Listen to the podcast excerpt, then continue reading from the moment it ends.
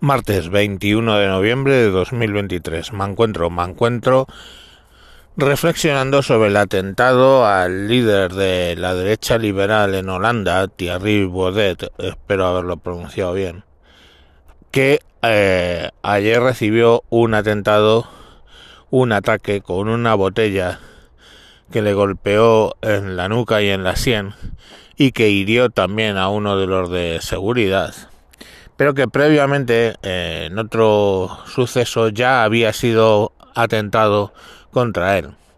Esto a escasos días de las elecciones holandesas y eh, bueno, pues me lleva a reflexionar qué coño está pasando aquí. El atentado de Vidal Cuadras, estos atentados contra la, derecha, mm, ojo, derecha conservadora, vamos, derecha suave, light, liberal en Holanda. No estamos hablando de un partido ultra derechista que hay en Holanda y que, bueno, pues de hecho el líder va con, con escolta y todo ese tema, ¿no? Eh, no, es un partido como pudiera ser el PP de aquí. Pero recibe un atentado. Y entonces una de dos o yo lo, he estado hablando con, con alguien de, de, Holanda que trabaja allí, bueno, Rafa Ontivero, que está en la red de sospechosos habituales, y, y me dice que su teoría es que una de dos, o ya estamos en la guerra civil europea, o es que las cosas están jodidamente desmadradas, ¿no? Yo tengo, si me permitís, otra tercera hipótesis. Mm, asumiendo que sí, que efectivamente están las cosas un poco desmadradas, que haya actores interpuestos gestionando este tipo de atentados. En el caso de Vidal Cuadra parece bastante evidente que ha sido Irán. Y yo no sé si Rusia o Irán o ambos estén promoviendo este tipo de atentados contra el de desestabilizar Europa, ¿no? No sería la primera vez, ya os lo he explicado, que en la década de los 80 la URSS, la antigua Unión Soviética, financió a un montón de grupos terroristas europeos con la idea de desestabilizar Europa, que por aquel entonces no dejaba de ser el patio trasero de Estados Unidos.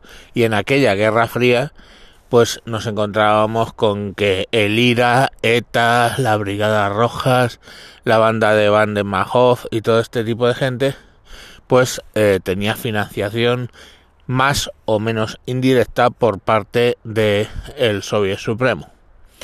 El objetivo era, claro, desestabilizar.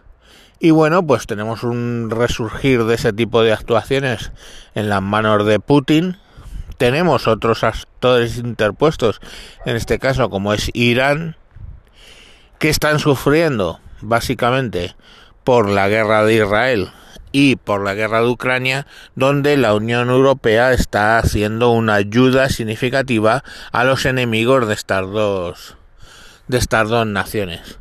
Sería razonable pensar, por tanto, que en respuesta los servicios de inteligencia eh, rusos como los servicios de inteligencia iraníes estén tratando de mm, promover eh, un radicalismo contra la derecha, eh, pistolerismo, etcétera, que desestabilizase nuestras sociedades. Detrás de ahí también habría temas de, en el caso de Irán, radicalismo musulmán, eh, pero bueno, es un es, una hipótesis, ¿no? Pero yo creo que es bastante bastante razonable pensar que bueno que es muy extraño que en un país tan jodidamente frío como puede ser Holanda eh, en el sentido literal y en el sentido metafórico se, se anden con este tipo de cosas eh, no lo sé, el tiempo dará y quitará razones. Cuando decíamos esto sobre los grupos terroristas de la década de los 80, en los propios 80 o principios de los 90, nos tachaban de locos y luego pues se ha revelado que efectivamente eso era así. Em, veremos lo que lo que sucede. Estamos viviendo una comienzo de una desestabilización en Europa promovida por dos grandes naciones. Pues ya os digo que el tiempo dará y quitará razones. Venga, hasta mañana.